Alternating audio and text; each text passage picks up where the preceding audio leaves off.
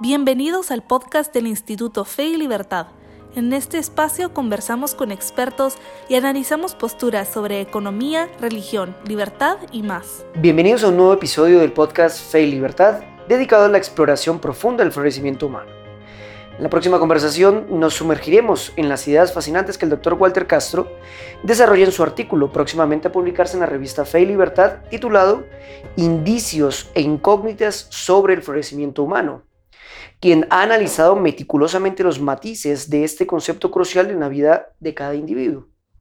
Con un enfoque filosófico reflexionaremos sobre el amor, la libertad y la responsabilidad individual, desentrañando los jardines metafóricos de nuestra existencia.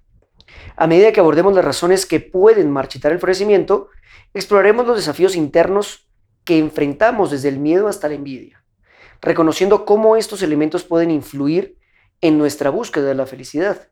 Estamos a punto de sumergirnos en un diálogo en busca de comprender la relación entre las condiciones sociales y nuestra capacidad individual para alcanzar el florecimiento. Así que preparémonos para esta conversación reflexiva y enriquecedora y sin más preámbulos, comencemos. Gracias, doctor Castro, por eh, aceptar nuestra invitación.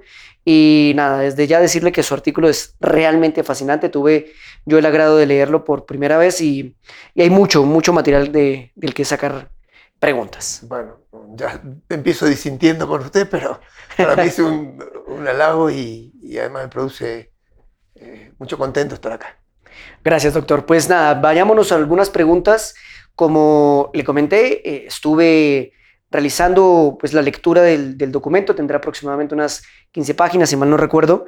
Y bueno, en su artículo, eh, reitero, cuyo título es Indicios e incógnitas sobre el florecimiento humano, usted explora el concepto de florecimiento humano, como no puede ser de otra manera, utilizando analogías con el crecimiento, por ejemplo, de las plantas y otros elementos fentafóricos. ¿Podría usted profundizar en cómo define, por ejemplo, el florecimiento humano y cómo ese concepto se relaciona con la realización personal y la búsqueda de la felicidad? Especialmente considerando los elementos claves que menciona como los dones individuales. Por ejemplo, también menciona las carencias y la tensión vital entre el deseo y la capacidad de materializarlo.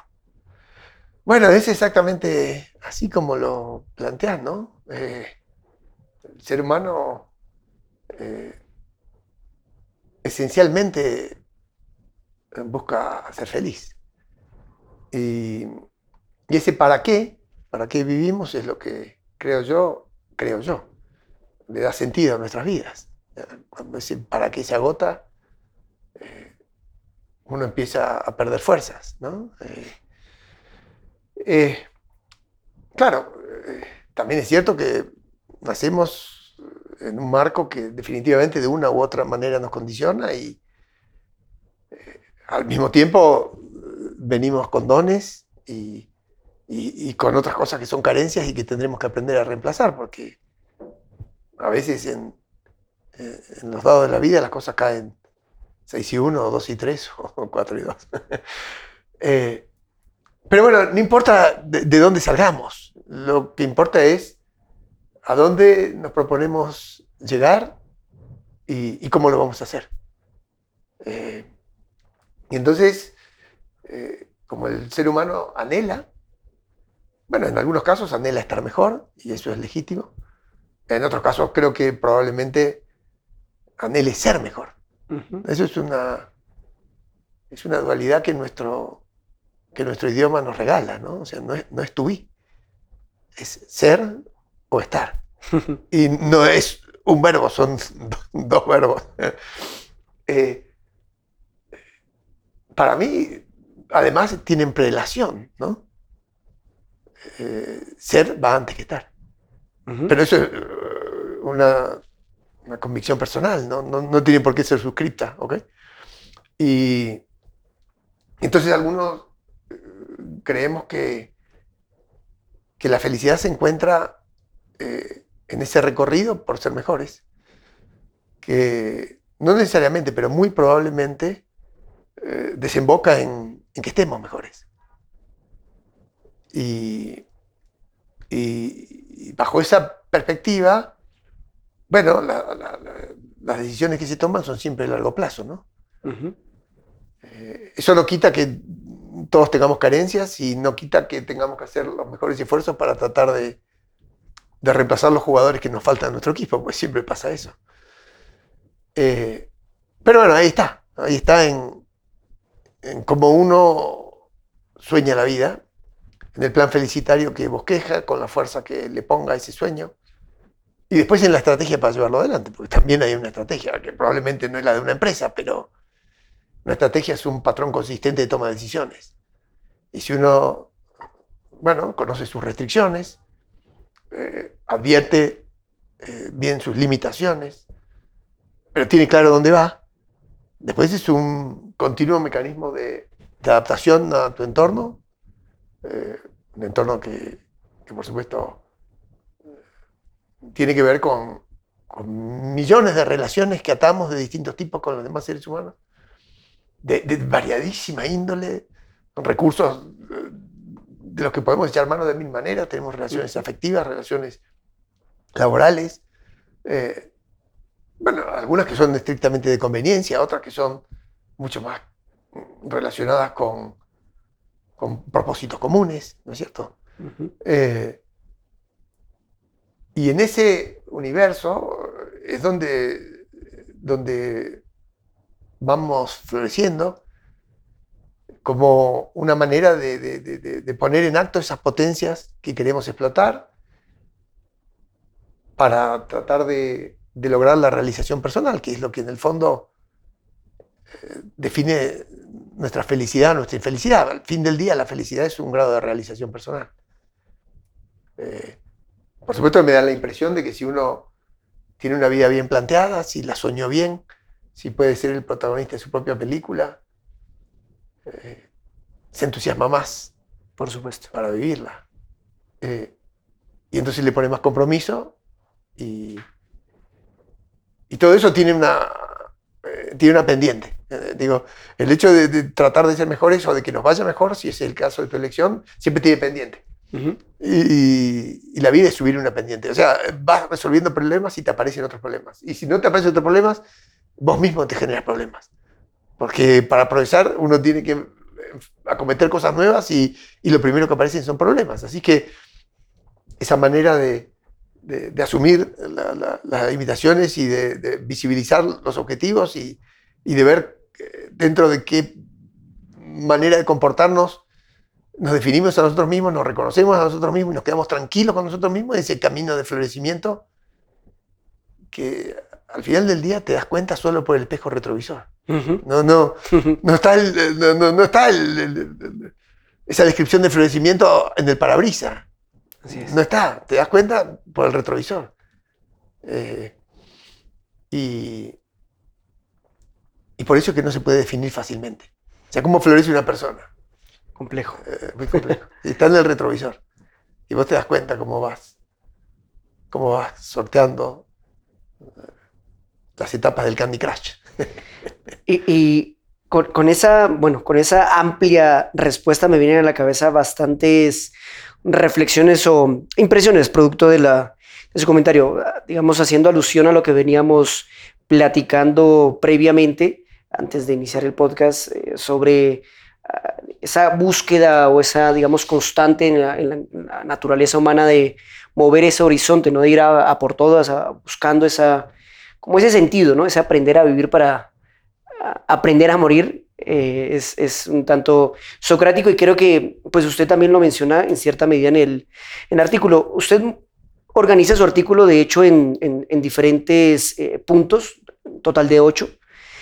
En el segundo hubo una comparación, un análisis sobre el florecimiento personal versus el florecimiento de orden social. De hecho, lo analiza en el segundo eh, apartado. Y destaca la importancia, por ejemplo, de la familia como la primera institución que influye en el individuo, muy aristotélico de su parte. Proporcionándole no solo, por ejemplo, cuidado físico, sino también valores transmitidos a través de las reglas y jerarquías, dice usted.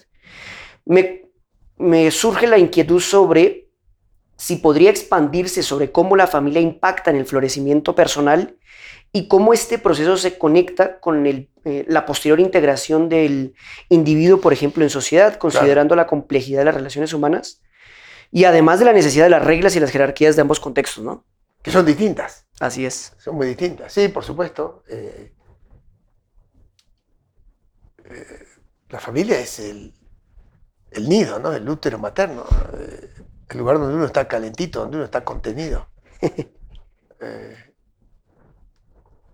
eh, es esencial porque es el sitio en donde, donde los chiquitos reciben amor.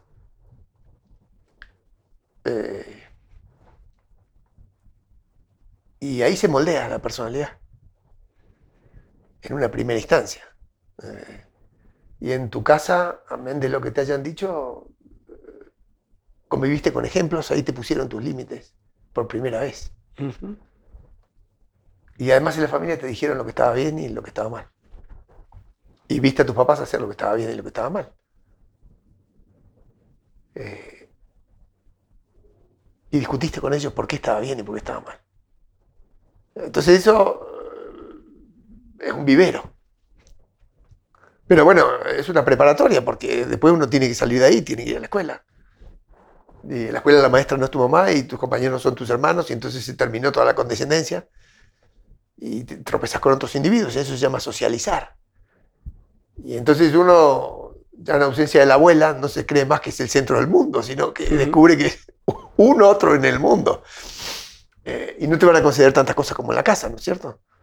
Por eso creo que una educación eh, muy amorosa y muy inteligente es no consentir a los niños. Porque la vida es afuera. Además de adentro de la casa, la vida es afuera. O sea, hay que ganarse la vida afuera. Y después hay que, probablemente, si así lo decidís, hacer otra familia y fundar otra casa. Así que más vale que sepas emprender tu camino para, para, para vivir tu propia película, para escribir tu propio argumento, para, para realizar, realizarte felicitariamente. Entonces hay que salir, hay que salir, el ser humano sale a socializar y, entonces ahí tropieza con otras cosas, con gente que, que lo va a aprobar o lo va a desaprobar con otra severidad. Y entonces ante la mirada de los, de los demás, es que también aprendemos a moldear nuestro temperamento de una manera un poco distinta. Eh, y, y, cuanto más lejos te vayas de tu casa y cuanto te frecuentes o te encuentres con gente más distante distinta, más te vas a aprender a moderar. Y, y en el fondo ahí lo que vas a encontrar son espacios no de amor, sino de respeto, que es otra cosa. Son otras, otros sentimientos. Entonces, en, la sociedad abierta, que es el lugar amplio que necesitamos para desarrollarnos y interrelacionarnos con los demás, porque al fin del cuento nos volvemos interdependientes de todo el resto del mundo, es la forma de, de que haya sinergias y de que cada uno se pueda aprovechar de todo lo que aporta el otro y recíprocamente en ese mundo lo importante es la, regla de justicia.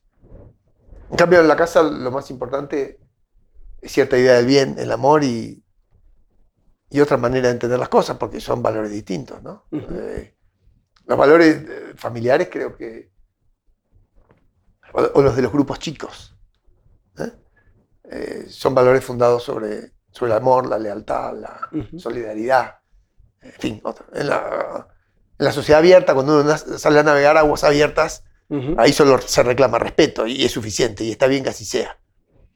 Eh, entonces son dos formas distintas, eh, no se pueden comparar. O sea, en esa sociedad abierta, donde lo importante es la regla de justicia, eh, las finalidades o los para qué o los planes felicitarios son personalísimos millones de planes felicitarios distintos. Por eso, cada cual en ese orden florece a su manera. Eh, y al fin del día, el orden florece en la medida que los intercambios libres y voluntarios entre las personas, sin coerción, sin sometimiento, sin extorsión, sin robo, sin violencia. Digo, eh, eh, donde esos intercambios cooperativos, llamémosle así, o socialmente cooperativos, hacen que cada uno de nosotros pueda progresar mucho. En el diálogo intercambiamos cosas con gente que sabe más que nosotros y, y, cuanto más perdemos, más ganamos, porque más aprendemos. ¿no? y, y, en el comercio lo mismo. Hay gente que se afana en producir algo, eh, no porque quiera al consumidor, sino porque sabe que la aprobación del consumidor será su éxito económico. y, es válido que así sea, si es que no hace trampa. Entonces las reglas son muy otras adentro de la familia y, y en la sociedad más abierta. Eh, se navegan aguas distintas y con reglas distintas, creo yo, y con jerarquías distintas, creo yo. E, este, este, esta respuesta, doctor, me lleva a un punto que usted desarrolla también en el ensayo y que es muy afín, por supuesto, a, la, a la, lo que mencionaba. Usted habla, por ejemplo, de la distinción también de virtudes personales y de virtudes sociales, y creo que es muy afín al, al comentario anterior, ¿no? resaltando además que las primeras, es decir, las virtudes sí. personales, están más centradas en el florecimiento, por ejemplo, espiritual, dice usted, y el crecimiento personal, mientras que las segundas son fundamentales para el buen funcionamiento económico y las relaciones interpersonales. Por lo tanto, la pregunta sería, ¿cómo cree que, digamos, estas dos categorías de virtudes, en primer lugar, interactúan en la vida cotidiana de las personas y además en la configuración, configuración de, la, de una sociedad armoniosa. ¿no? Eh, ok, pero eh, comencemos por decir que son caprichosas. A mí se me antojaron así. ¿no? Digo, por supuesto que seguro que robé esas ideas de algún otro pensador antes. Eh, o de muchos pensadores antes. Uh -huh. Que, es decir, yo las pensé de, de, de segunda mano. No, no, no, no hay ninguna originalidad en eso. Pero decir que que la benevolencia o que la magnanimidad o que la santidad, que por supuesto son inalcanzables, uh -huh. eh, son virtudes que, que, ameritan ser pensadas como el esfuerzo de una persona por ser mejor, uh -huh. eh, por aspirar a lo mejor de sí que puede sacar de dentro. Eh, en, en, nada hace sombra a que al mismo tiempo seamos respetu respetuosos, tolerantes o justos con gente que, que, que, tiene otra manera inclusive de vivir la vida y, uh -huh. y, y, que a lo mejor no tienen ningún deseo de, de, de, de ser virtuoso en el primer sentido, no, no, no, tiene importancia. En la sociedad abierta lo único que rescatamos es eh, la dignidad de las personas. Okay. O sea, nos tratamos como iguales. La sociedad se, se, se, se, pacifica, o sea, el conflicto desaparece cuando hay una armonía de sentimientos y es el que el respeto recíproco eh, prevalece. Eh, no, no, en la sociedad abierta no hace falta heroísmo, no hace falta magnanimidad, magnanimidad no hace falta santidad. Uh -huh. Por supuesto, eso embellece la, las relaciones humanas, pero para que una sociedad funcione necesita justicia. Uh -huh. Porque si se quiebra la regla de justicia, el orden se degrada brutalmente, porque esa natural propensión a intercambiar, a trocar que tenemos, a, a sin querer establecer relaciones recíprocas, porque el ser uh -huh. humano hace eso todo el tiempo. Uh -huh.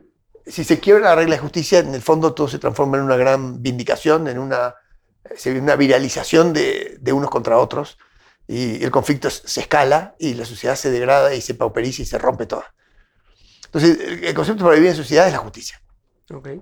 Ahora, en grupos pequeños, eh, cuando nosotros buscamos pareja o cuando elegimos nuestros amigos o cuando convivimos con nuestros hijos o, o, nuestros padres o lo que sea, eh, los valores que ahí se, se cultivan son otros. Uh -huh. Porque la, la, familia es el, el, el, mayor respaldo que uno tiene para toda la vida, de ahí viene.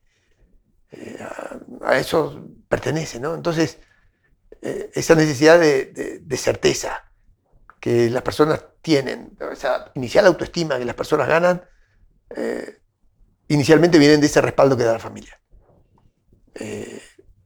Y uno cuando está en situaciones difíciles, generalmente las resuelve pensando, ¿y qué me hubiera dicho mi abuelo de esto? ¿Y qué me hubiera dicho mi madre de esto? ¿Y cómo lo habría resuelto ella? Uh -huh. eh, y de ahí venimos, ¿no? Y, y, eso es irrenunciable. Entonces esa manera de florecer inicial, que es en el vivero, para luego trasplantarnos a la sociedad con otras reglas, eh, nos muestra que son virtudes distintas y que se florece de distintas maneras y que en ambos lugares, sin quererlo, buscamos cosas distintas. Eso no quiere decir que una persona que desarrolle sus virtudes pueda ir derramando en su vida de relación eh, generosidad, Así es. Eh, magnanimidad, uh -huh. eh, santidad. Pero eso es para pocos. Porque la, Por la, reciprocidad en el fondo es saber qué cambiamos, por qué cambiamos. Así te respeto, me respetas, te saludo, me saludas, te ofrezco un café, me ofreces un café, te invito a casa, me invitas a tu casa, en fin. No, no, no, digo que la vida sea interesada, pero al fin del día no es que se lleven las cuentas, pero casi todo el tiempo se funciona así con buenos modales. Uh -huh. Ahora, en los ámbitos reservados a la virtud, no se pide nada a cambio. Okay. No, no, puede haber nada a cambio. Si no, no es virtud. Así es. La virtud no, no, no exige reciprocidad. La virtud en esa órbita personal. En la órbita so social, sí, necesariamente. ¿Ok? Entonces, creo que los planteos son distintos. Ahora, eh, ¿cómo florece un orden social? Bueno, por sinergias. Por sinergias, porque cada uno acomodándose a lo que quiere el otro y en ese deseo de aprobarlo eh, y de ser aprobado, que todos tenemos, porque uno desea convivir con gente a la que uno aprueba y desea que esa gente lo apruebe a uno. Por eso es que modelamos nuestra conducta socialmente, ¿no? Eh, bueno, eh, en ese lugar el condicionamiento social existe y uno se acomoda a eso. Y está bien también que así sea. Porque de esa manera se logra que cada quien, para recibir la aprobación del otro, se especialice eh, o, se empeñe en ofrecer a, los demás mejores cosas, en todos los sentidos. Mm, eh, realmente estoy muy, muy de acuerdo. sobre todo tengo que hacer mención a ello. Eso de la, la virtud en sí mismo no debería exigir reciprocidad, por lo menos las, las virtudes personales. No, no, claro, las, que, las que, están con mayúsculas. No, Exactamente. No, no, Las virtudes con mayúsculas son de ida, no, no, de, vuelta. Exacto, muy, muy de acuerdo. Eh, muy poca gente eh, encuadra ahí. ¿eh? Atiende a eso. Sí, claro. Hay que, pues, no te alcanza el dedo de la mano, somos todos imperfectos. No, eso es para muy pocos. para muy pocos que al fin de, del día te demuestran que, que, eso para algunos es posible y es una bonita referencia, pero por supuesto esa, esa pendiente no es para cualquiera. Pues doctor, estamos llegando al final, pero hay una pregunta que, yo creo que es eh, obligatoria debido, digamos, a cómo usted va concluyendo el artículo. Y es que de hecho usted aborda diversas facetas, eh, facetas del, florecimiento humano, lo va desarrollando en los diferentes apartados del artículo, destacando de hecho la importancia, por ejemplo, del amor, de la libertad y además de la responsabilidad individual, que es un término que emplea en, reiteradas ocasiones. Sí. Además, también menciona, por ejemplo, las posibles causas que marchitan este florecimiento como el miedo, la envidia, el odio, la arrogancia y una educación deformada, dice usted. En ese contexto, y, ya para ir concluyendo, ¿cómo ve la relación entre las condiciones, por ejemplo, sociales y la capacidad individual para florecer? Y además, ¿en qué medida las condiciones sociales, como por ejemplo la justicia y la libertad, impactan en la posibilidad de que los individuos alcancen su máximo potencial. Ok, es buen, es buen planteo. A mí me gustan más las primeras, porque estas primeras cosas que, que vos repetiste, sea, el miedo, la envidia, el odio, eh, son cosas que uno por sí mismo podría intentar resolver. Eh, dependen de uno. O sea, si uno no vence el miedo, bueno, que no se lo ha propuesto firmemente. Eh, si uno está pendiente de lo que hace el otro en vez de desear vivir su propia vida, bueno, ok, depende de uno.